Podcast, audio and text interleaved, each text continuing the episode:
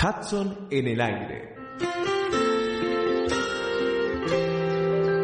Un programa que te trae todas las novedades del Parque Ecológico y Cultural Guillermo Enrique Hudson de Florencio Varela. Hudson en el aire. Una creación de Rubén Ravera, con la conducción de Atilio Alfredo Martínez. Escuchalo todos los jueves a la una de la tarde por arinfo.com.ar.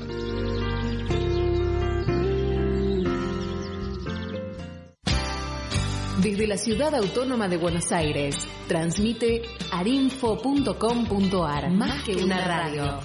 arinfo.com.ar, más que una radio.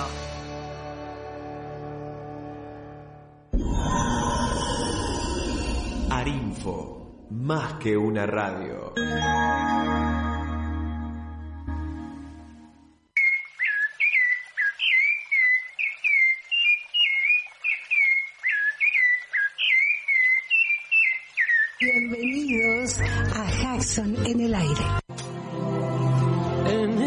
Aventura de amor y coraje, solo hay que cerrar los ojos y echarse a volar.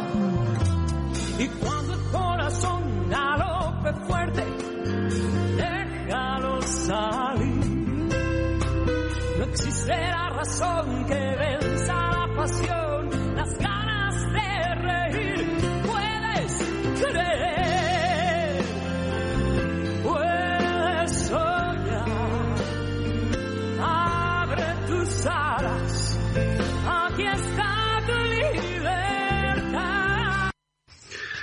comenzamos un nuevo programa de Hudson en el aire. Bienvenidos, bienvenidos a este nuevo espacio. Ustedes saben que Hudson en el aire le transmite todas las novedades del Parque Ecológico y Cultural Guillermo Enrique Hudson o eh, William Henry Hudson o Guillermo Enrique Hudson. El Parque Ecológico es un lugar que tiene unas 54 hectáreas en cuyo centro se encuentra el solar natal donde naciera el naturalista y escritor Guillermo Enrique Hudson allá en 1900 1841.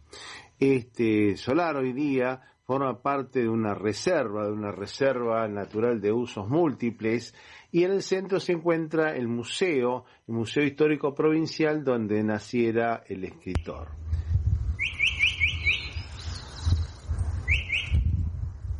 Por eso el arte a veces muestra lo que la realidad no puede mostrar.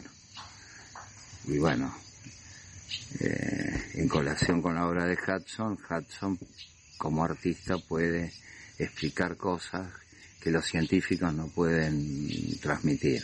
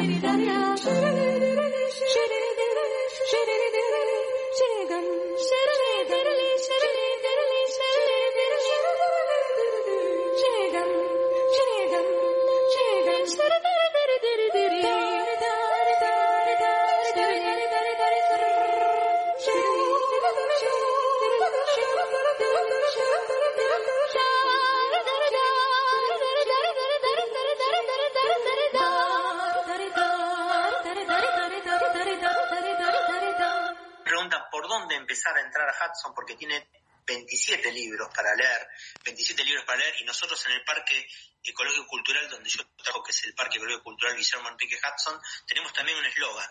Nosotros le decimos a los visitantes, por favor, no se muera sin leer a Hudson. ¿Por qué no se muera sin leer a Hudson? No se muera sin leer a Hudson, ¿por qué? Porque Hudson nos da alegría, nos da la felicidad que nos puede dar la música, nos da la alegría que nos puede dar ver una buena película, nos da la felicidad que nos puede ser compartir un café o una pizza con un gran amigo. Esa es el nivel de placer que nos puede llegar a brindar Hudson.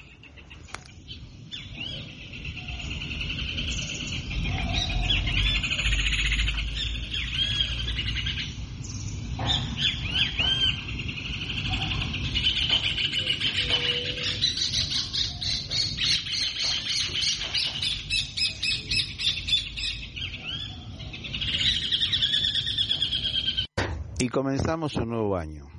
Comenzamos un nuevo año esperando que ustedes estén de vacaciones y quizás tengan más tiempo para escucharnos. Un placer estar con ustedes una vez más en Hudson en el aire, gracias a Tilio Martínez y Rubén Ravera que me invitan a compartir este espacio de reflexión y de, y de compartir experiencias de los naturalistas de Argentina. Y hoy es un día un poco triste para, para el mundo de la naturaleza porque Ayer, 16 de febrero del 2021, fue para el silencio Mauricio Rumbold, a la edad de 81 años. Eh, Mauricio, que fue un gran eh, naturalista, probablemente el naturalista argentino más importante del siglo XX y del siglo XXI. Y no estoy haciendo una exageración, eh, estoy abocándome también a los datos, a cuestiones que tienen que ver con su formación de, naturalista vocacional y de gran eh, viajero e investigador de, la Argentina. Mauricio fue el descubridor del macatoviano en el año 1974, descubrió un ave de, mediano tamaño, que ya para aquella época era difícil descubrir una nueva especie para la ciencia que tuviera un tamaño importante y él, eh, como, como una varita mágica del destino, descubrió, eh, porque todos los descubrimientos son generalmente accidentales, y este también fue el caso, descubrió a esta ave zambullidora en las mesetas de la Siberia, que es una zona de la provincia de Santa Cruz, que como su nombre indica es una zona muy árida y muy difícil, y él andaba por allí investigando otras especies de aves y en ese proceso fue cuando descubrió al macatoviano.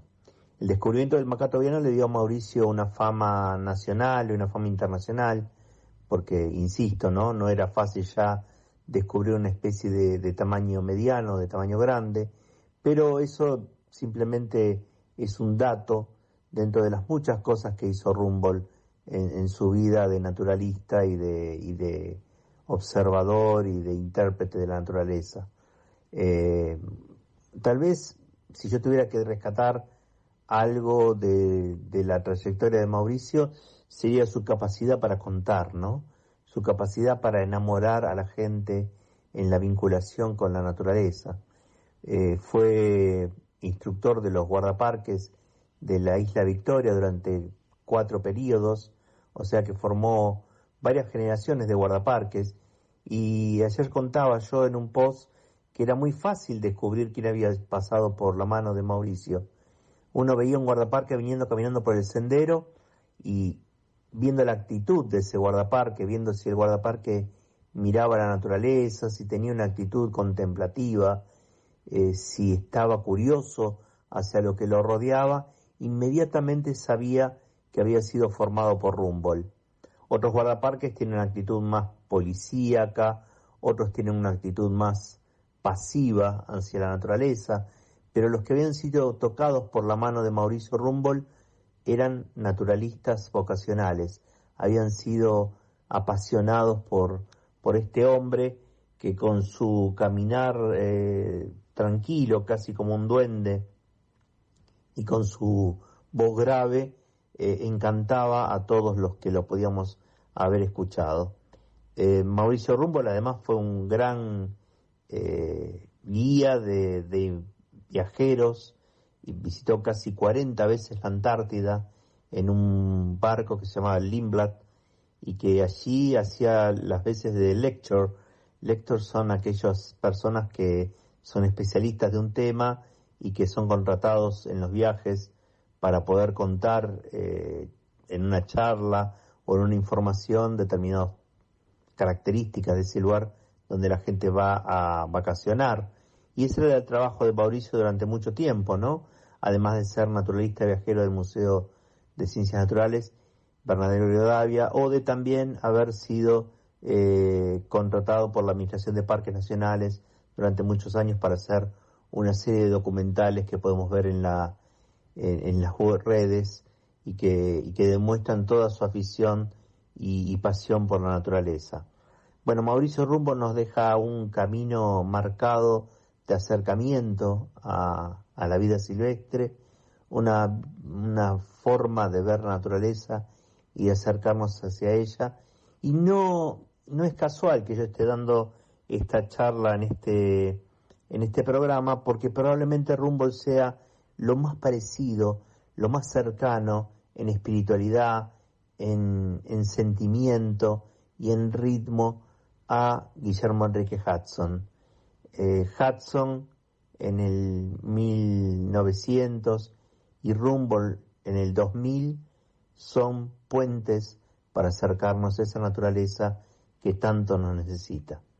Así que eh, buen viaje Mauricio y, a leerlo, a buscarlo, como también tenemos que leer y buscar a Guillermo Enrique Hudson este, para poder acercarnos a esta naturaleza tan maravillosa de la Argentina.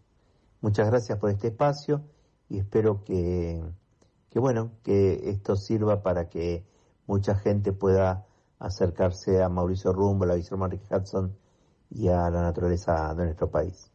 Gracias.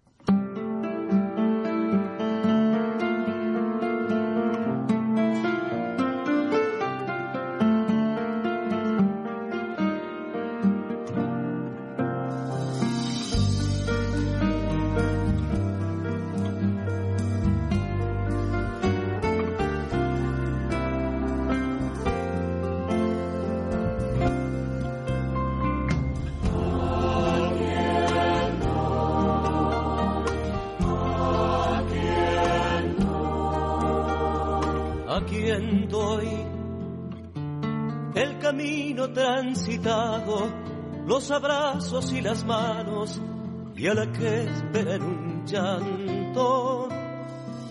¿A quién doy la osadía de ser libre y a las cosas que me siguen decirles que ya no estoy?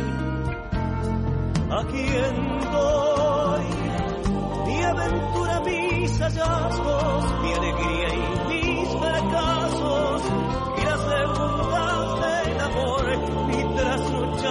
esperanza y arrepentido egoísmo, y te dejes ser Señor.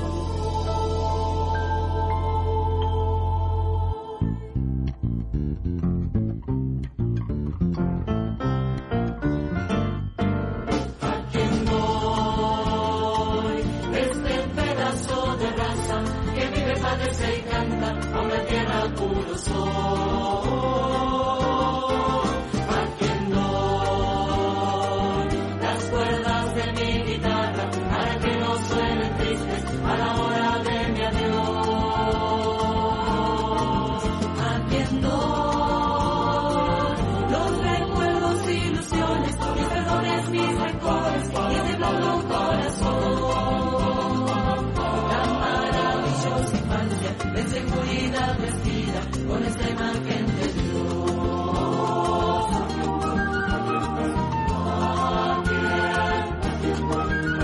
¿A quién, a voy? Dejaré rumores simples, viejas costumbres sentadas a la mesa del dolor y les doy las palabras y los signos, el valor de haber vivido débil de mi razón. Miles de cosas, la apariencia de ese canto, las ganas de andar gritando, que no está muerto quien va. Desafiando la mentira, revelando su estatura.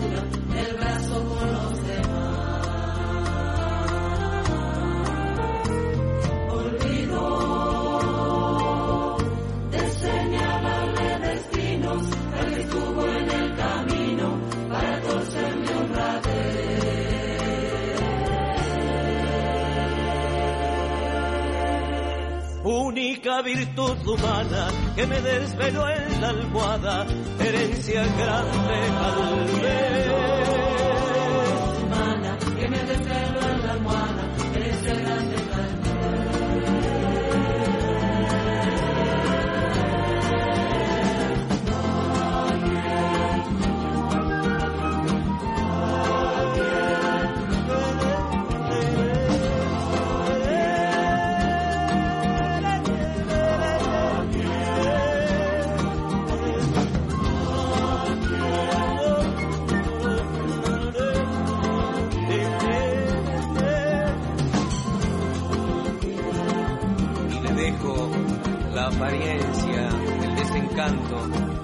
Las ganas de andar gritando que no está muerto quien va, desafiando la mentira, revelando su estatura, desbrazo con los demás.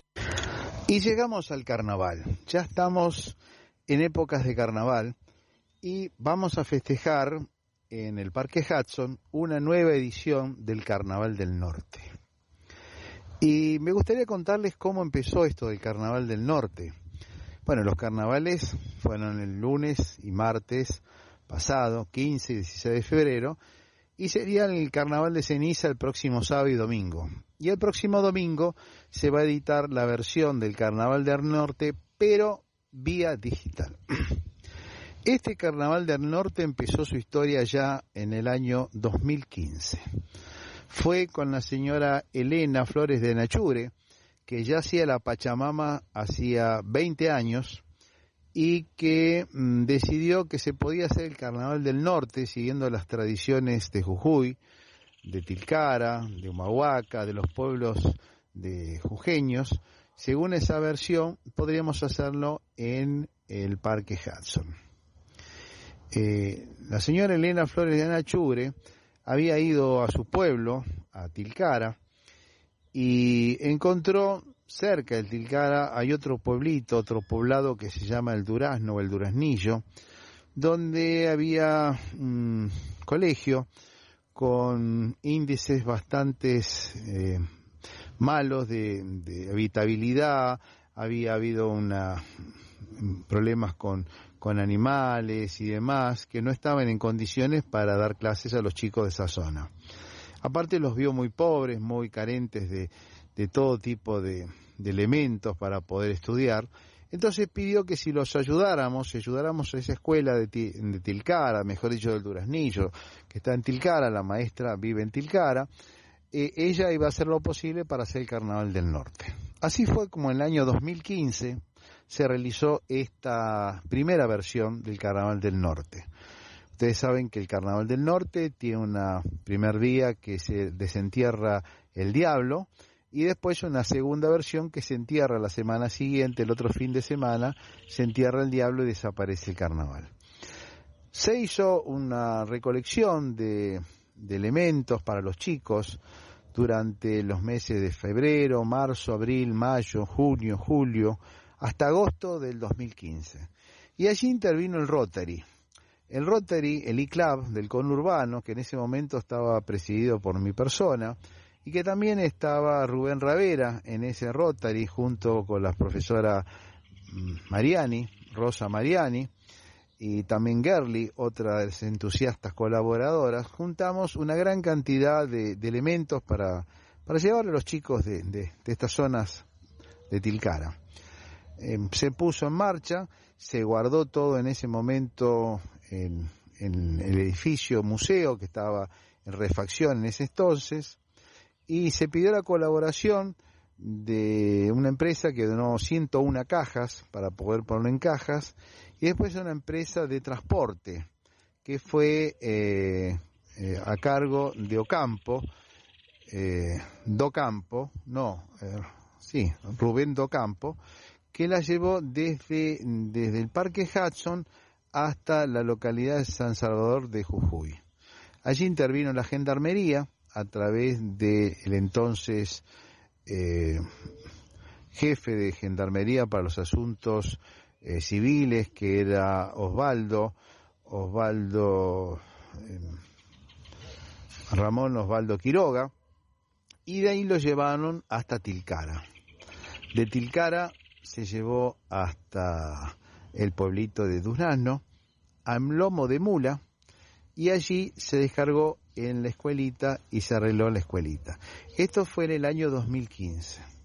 A partir de allí se siguió celebrando todos los años en forma presencial, eh, realizado por eh, Elena, Elena Flores de Anachure, pero este año, por razones obvias, no se puede hacer en relación presencial porque no está permitido más del acceso de ocho personas al parque Hudson por cada circunstancia.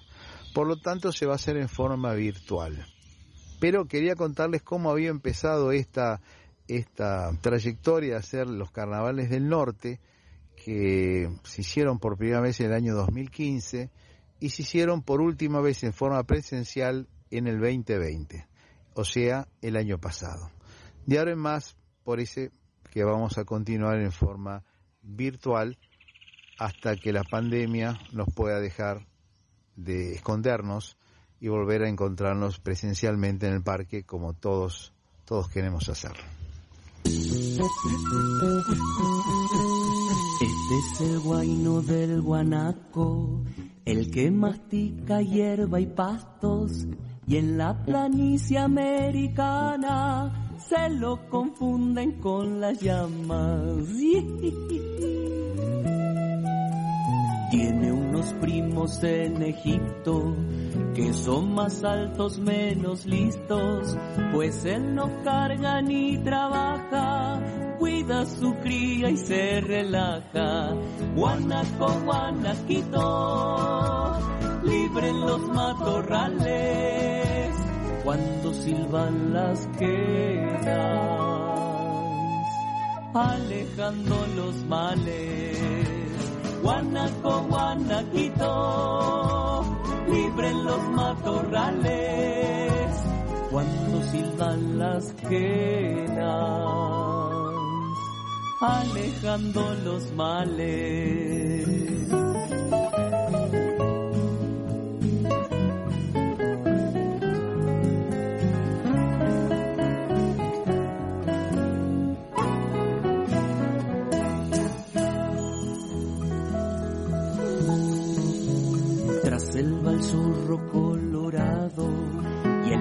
El puma se echan los arbustos, pero el veloz escapa de ellos, no se acobarda el primer susto, parece que volara cuando corren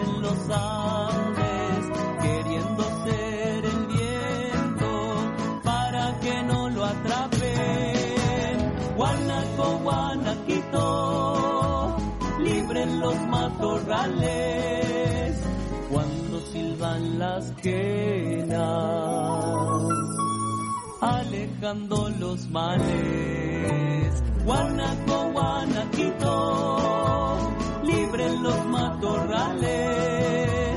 Cuando silban las quenas, alejando los males, alejando los males. Alejando los males. El 21 de febrero estamos con una nueva edición del carnaval, pero con la limitación eh, por la pandemia de que se realizará eh, vía Zoom. Eh, difundiremos el contacto, las claves para incorporarnos a esta reunión que va a tener escasa concurrencia, principalmente es quien animen eh, la actividad, ¿no? Eh, Elena Flores eh, va a contar, va a relatar la esencia del carnaval del norte, habrá quien pueda hacer alguna descripción de las comidas que se preparan en esta época en la provincia de Jujuy, eh, también, bueno, vamos a invitar algunos eh, nuevos amigos, como el secretario de Cultura de Jujuy, con quienes hemos estrechado vínculos recientemente.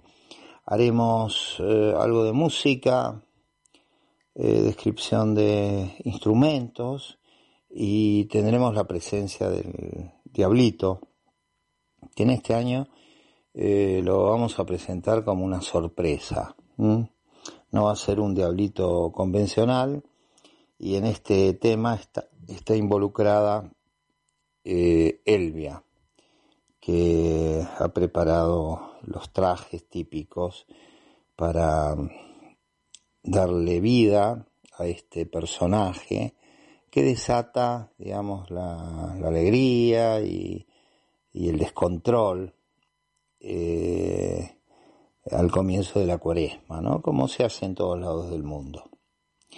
Bueno, si lloviera, eh, lo, lo pasamos al domingo 28. Bueno, los esperamos en el Zoom.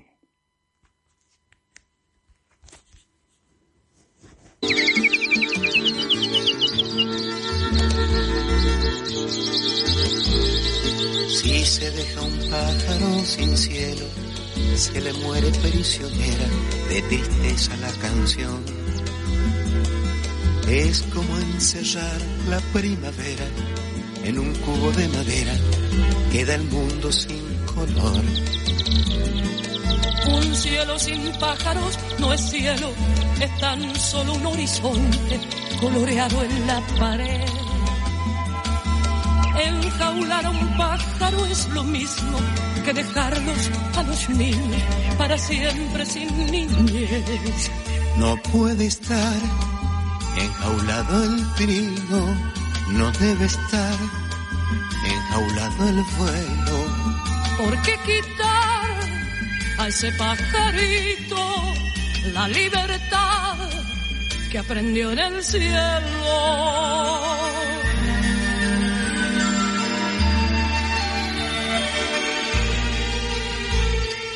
Vamos a pensar por un momento qué sería de nosotros si la historia es al revés. Y los pajaritos nos encierran y nos dejan ver el cielo tras un vidrio en la pared. ¿Cómo imaginar la primavera si miramos prisioneros la alegría de la flor? ¿Cómo imaginar que canta el río si nosotros no podemos escucharle la canción? No puede estar enjaulado el trino, no debe estar enjaulado el fuego. ¿Por qué quitar a ese pajarito la libertad que aprendió en el cielo?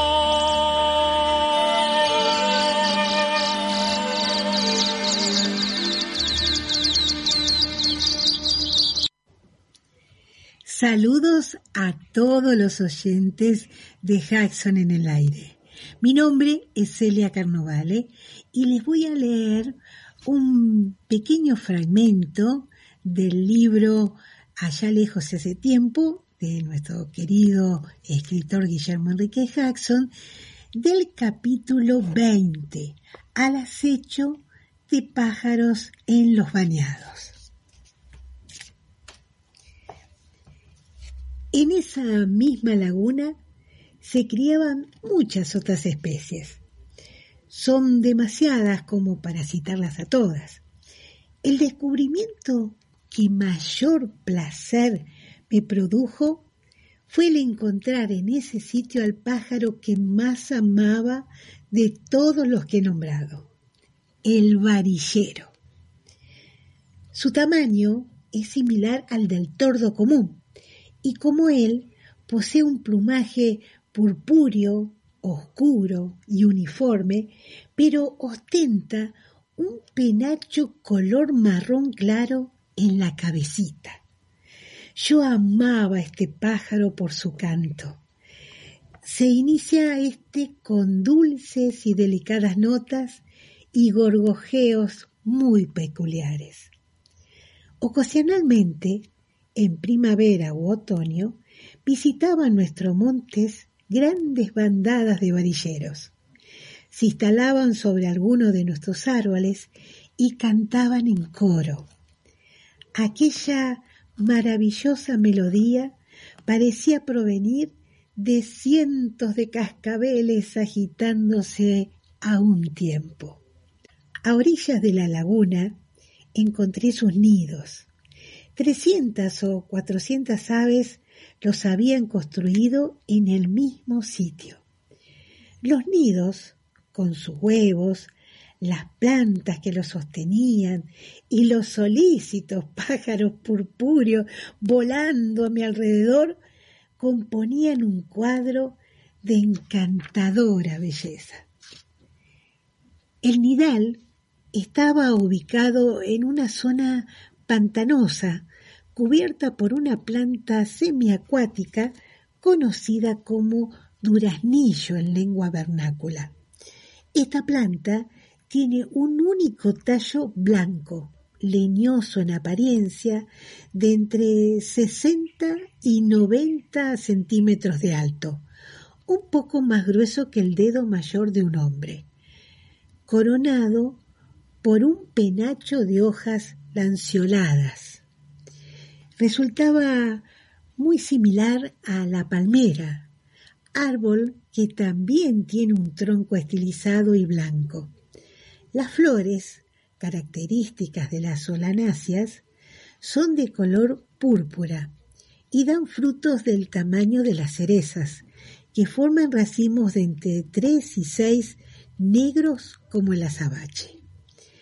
En este bosquecillo de diminutas palmeras colgaban los nidos, sujetos a los troncos de dos o tres duraznillos que crecían muy cerca uno de otro. Eran nidos largos y profundos, construidos con hojas secas del pajonal hábilmente entretejidas. Los huevos, blancos o apenas azulados, presentaban gran cantidad de puntitas negras en la base.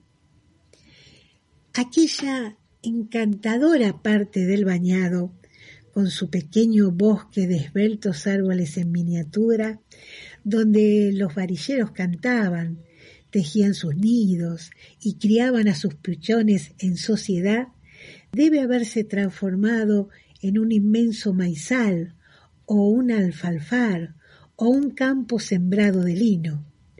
Los que hoy trabajan y viven allí no saben quiénes fueron los hermosos seres que en otros tiempos habitaban el lugar.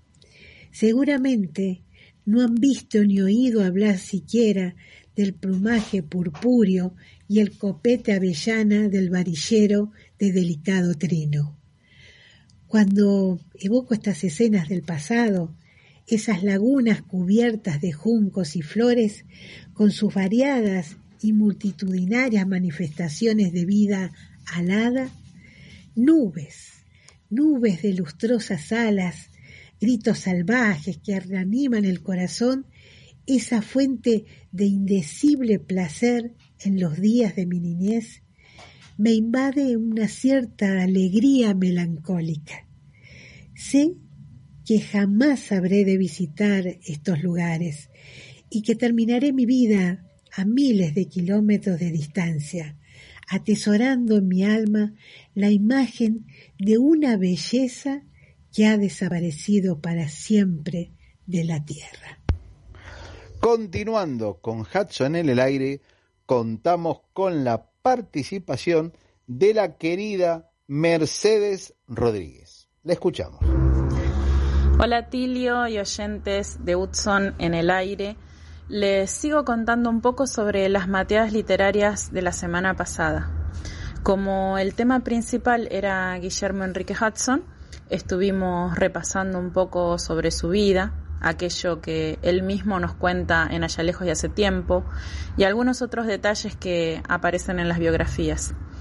Eh, María Virginia de Matei estuvo hablando sobre su madre, sobre el amor que Guillermo le tenía y sobre la cantidad de, párrafos que le dedica al recuerdo de, de su querida mamá Carolina Kimball. Y bueno, también contó un poco la historia de su sobrina Laura, de cómo conoció a Yoshio Shinya y bueno, ellos en su viaje de bodas van a visitar a, Guillermo en Inglaterra. Y bueno, y un poquito nada más sobre Violeta Shinya, que fue la sobrina nieta de Hudson y nuestra primera directora honoraria. Y bueno, es curioso cómo la gente hace las preguntas que no podemos responder en el museo.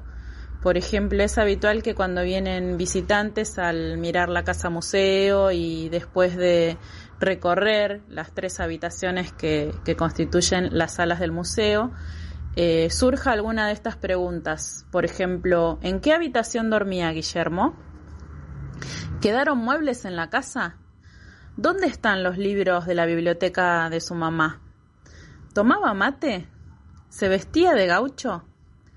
Todas preguntas, digamos, que tienen que ver con, con, lo, con lo cotidiano para tratar de, de, asociar, digamos, espacios de la casa donde, donde se pudiera encontrar, digamos, algún recuerdo más fuerte sobre Guillermo o por ahí tratando de encontrar algún objeto para conectarse. Yo creo que por eso preguntan, digamos, si había muebles, si había algún libro algo de, de, él que permaneciera en la casa cuando se recuperó para convertirse en museo. La mayoría de estas preguntas no tienen respuesta, como la pregunta de por qué sus padres recién casados decidieron venir a vivir a Argentina. Pero bueno, en la mateada, como así lo, dice el título de, de, estas jornadas que hubo, eh, cobró, digamos, mayor importancia la de si tomaba mate.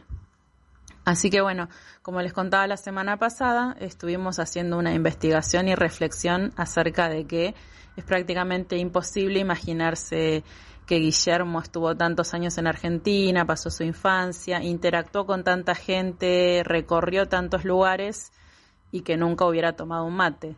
Eh, como había dicho con anterioridad, él en Días de Ocio en la Patagonia es en el único libro donde dice en un pequeño párrafo que al recibir una visita, eh, mientras hablaban los adultos y los chicos jugaban, ellos estaban tomando mate. Pero más allá de eso, no hace, digamos, más hincapié en que fuera su bebida favorita o en nada más este, al respecto.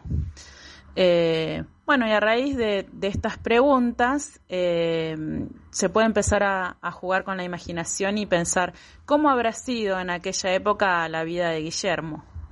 Algunas de las participantes, orientadas por la organizadora Liliana Bejarano, eh, que las invitó a contar sus propias experiencias de la infancia, eh, experiencias puntualmente con la naturaleza, por ejemplo, con los árboles, este, qué árboles recordaban en el distrito de Florencio Varela, eh, si había algún árbol donde se jugara, las plazas, las flores, los paisajes varelenses, los lugares que nos convocan a a coincidir en la nostalgia.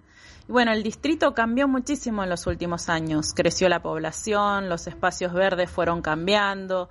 Mucha gente hoy día dice por ahí que hay menos espacios verdes. Y bueno, aquellos pájaros, mariposas, las luciérnagas y los bichos canasto que la gente mayor recuerda, se empezaron a ver eh, cada vez menos en la parte, digamos, del centro de Varela.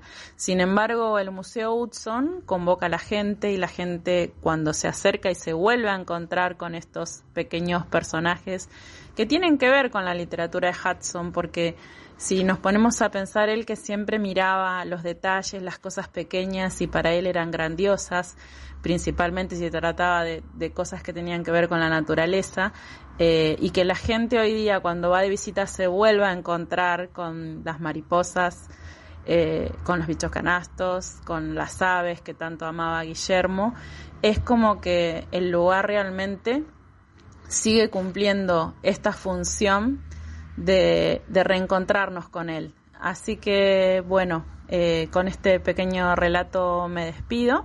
Hasta la próxima y espero que estén todos disfrutando de, estos días de, verano y que puedan comenzar sus jornadas con normalidad poco a poco. Hasta luego. Y vamos a darle paso a Rubén Ravera. Rubén Ravera es el director que sigue trabajando, pero sigue trabajando desde su casa por el tema del aislamiento, del aislamiento social de esta pandemia. Hoy les quería hablar de los acontecimientos eh, vinculados al sesquicentenario de Hudson, en donde se celebró eh, el aniversario número 150 de su nacimiento. Estamos hablando de eh, años previos al año 1991 y posteriores, porque bueno, eh, todo aniversario, puesta en valor de un personaje o de un lugar, como es el caso de, Hudson, eh, genera eh, consecuencias que, bueno, fueron muy positivas. les cuento, empezamos a, imaginar esta comisión de homenaje hacia el año 98. Eh, la directora del museo era Violeta Cinia, sobrina nieta de Hudson, y directora desde el año 1965. Ella había sido designada eh, por la secretaria de Cultura Marta Mercader del gobierno del el doctor Marini, que fue depuesto eh, poco tiempo después por el gobierno de facto de este el presidente eh, Onganía.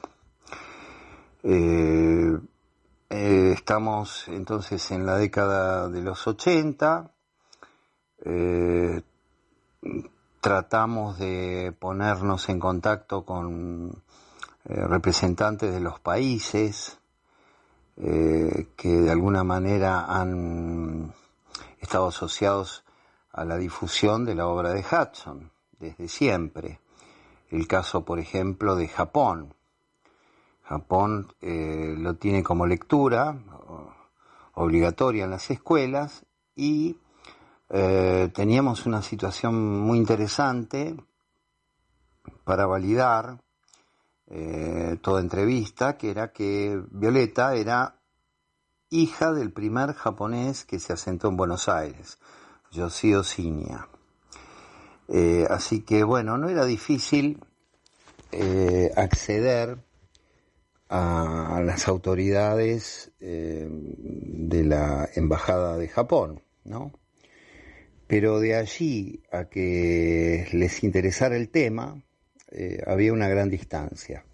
Por eso lo hicimos con varios embajadores, hasta que recién, cuando llegó al país eh, el doctor Fujimoto como embajador, recuerdo que yo caminando por la ciudad de La Plata, eh, presencié de manera casual la recepción que hacía el gobernador, entonces eh, habló de, del gobernador eh, Cafiero,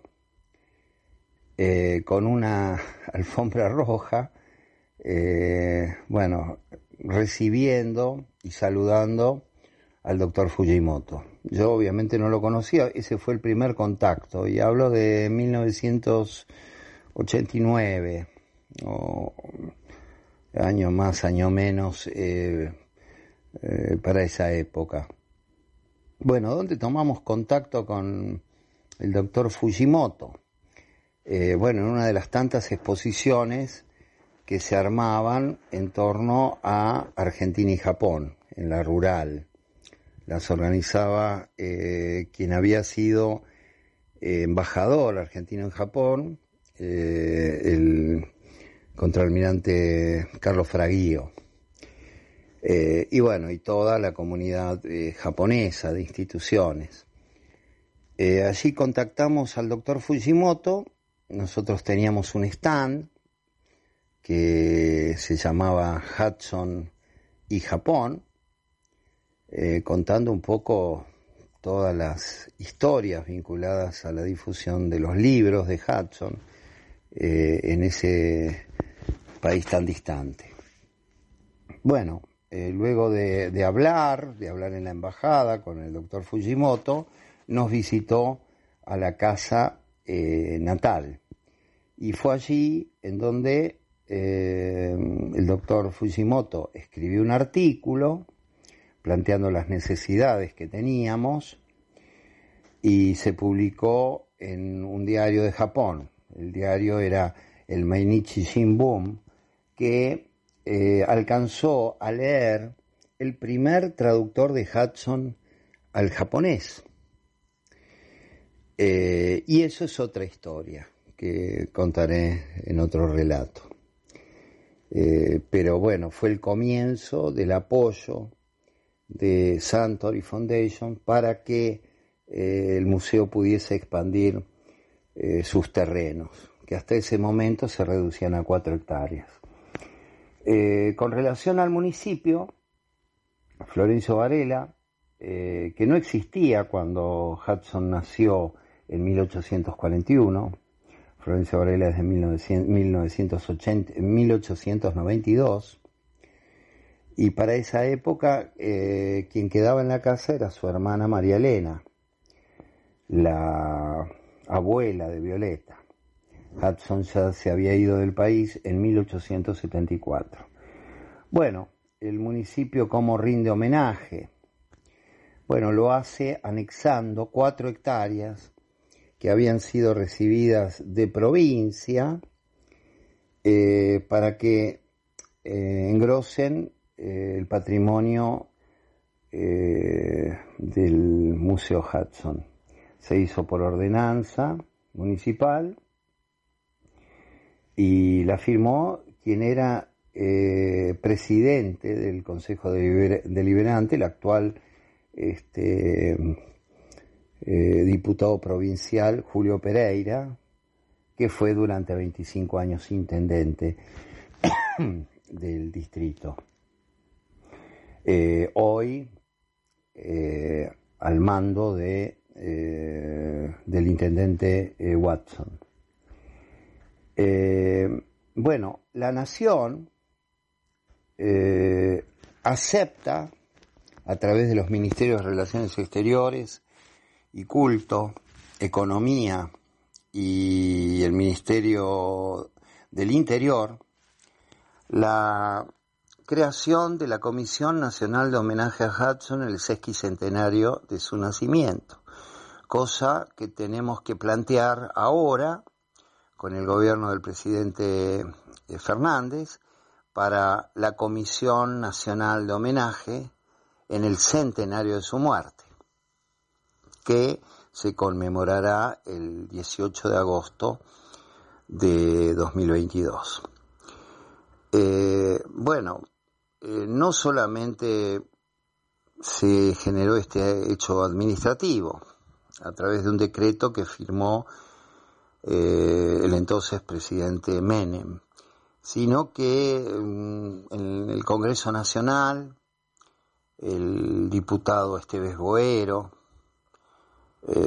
acompañado por otros diputados, recuerdo al diputado Bravo, eh, pidieron hicieron un pedido de informes acerca de la situación de la casa natal de Hudson eh, en, en, torno a su mantenimiento, de su capacidad para estar abierta al público y bueno, eso redundó en el aumento del el aumento de la planta, eh, de personal, eh, para el año 91 éramos solamente dos personas. Violeta se había acogido a los beneficios de la jubilación, así que estaba Julio Ramírez y yo. Eh, bueno, un poco por toda esa movida, dependíamos del Ministerio de Educación, de la Dirección General de Cultura y Educación, en manos de la doctora Graciela Gianetacio. Y pudimos eh, aumentar la planta con la designación de Angelita Rocha, Marcelo Montenegro, Pamela Salinas y María del Carmen Pereira.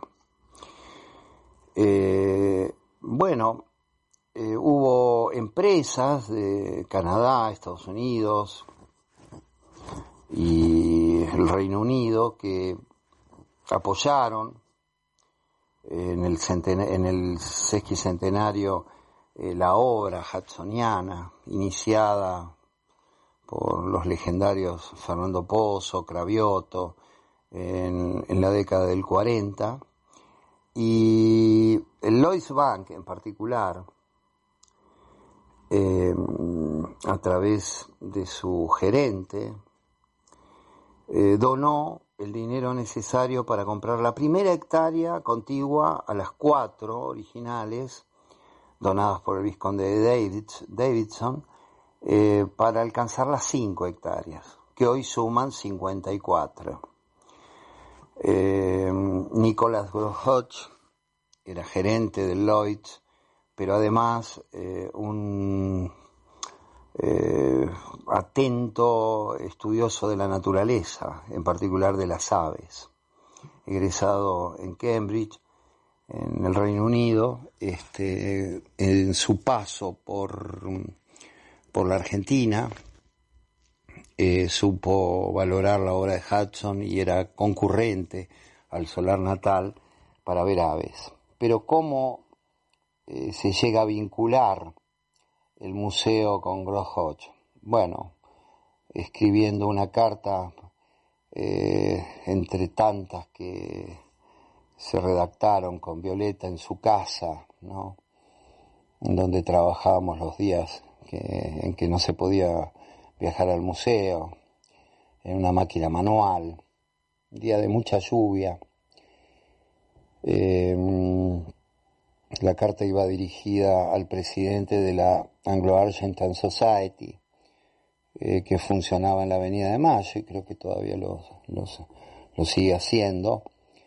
Y allí esa carta pidiendo cooperación para la conservación del, del predio de la casa natal de Hudson, la eh, leyó el delegado del banco, que era Juan Carlos Ocampo. Juan Carlos Ocampo eh, no solamente representaba al banco en la Anglo-Argentine Society, sino que era un gran historiador, historiador en particular de la de la mm, eh, del distrito de Moreno, eh, organizador del Museo Florencia Molina Campos. Y enseguida, bueno, se sumó a la Comisión Nacional de Homenaje y logramos la anexión de esa hectárea tan importante, ¿no? Que nos acercaba a, esos lugares que, caminó eh, Hudson en su niñez y juventud. Eh, alrededor del arroyo Conchitas y el arroyo Davidson. Eh, así que bueno, fue una comisión que actuó en muchos frentes. Eh, de alguna manera continúa hasta el viaje en 1993 a Japón de Violeta y mío. Y cerró un momento de la historia del museo, en donde comenzaba a tener mucho predicamento en la agenda mundial eh, las cuestiones eh, vinculadas al medio ambiente. Así que, bueno, viéndolo a la distancia fue un momento muy exitoso desde lo institucional, porque supimos concitar el interés de muchos países en los que se ha leído y se sigue leyendo a Hudson.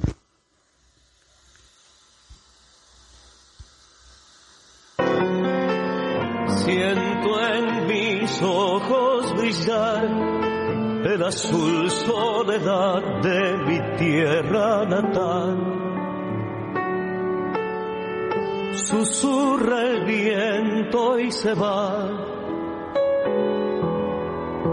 en lo que siento el color.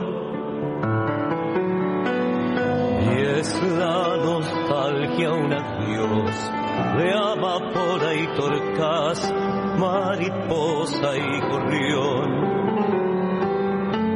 Y es la nostalgia un adiós de amapola y torcas, mariposa y gorrión allá lejos la patria andaba,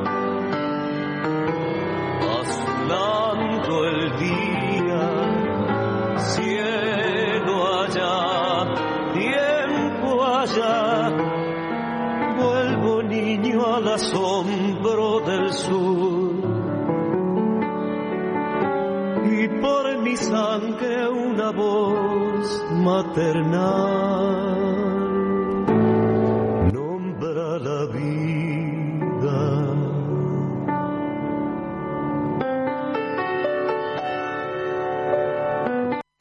Tenemos que agradecer a los amigos hudsonianos que siempre nos alientan, nos hacen saber que están del otro lado, que están con nosotros escuchándonos.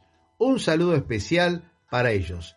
Empezamos con Merizam Pérez del grupo Scout Guillermo Enrique Hudson y su grupo Manada, Humberto Shinsato de la colectividad japonesa y la colaboración de Mercedes Rodríguez y Celia Carnovale también de Angelita Arocha que nos mantiene y nos escucha constantemente. Marcelo Montenegro, Susana García Vera, Jorge Orlando López, Silvia Barci desde la banda oriental, María Susana García Coni. Y esto ha sido todo por hoy. Nos despedimos hasta la próxima semana. Quien les habla, Atilio Alfredo Martínez, esperará encontrarlos el próximo jueves a la misma hora y en el mismo lugar. Chao, hasta la próxima. No me fui, sin embargo ya no estoy aquí. Esta es la primera vez que los miedos no me están comiendo. Decidí. Pongo en riesgo mi destino porque ya debo partir. Hacia otra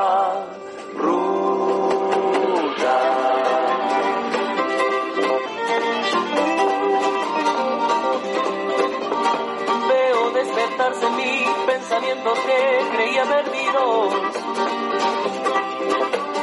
Luces en los árboles, adelante me espera el camino.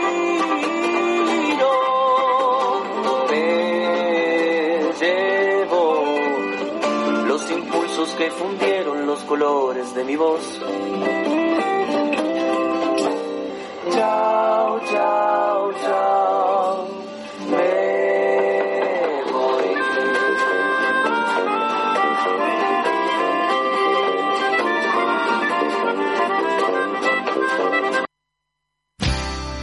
Desde la ciudad autónoma de Buenos Aires, transmite arinfo.com.ar, más que una radio. arinfo.com.ar, más que una radio.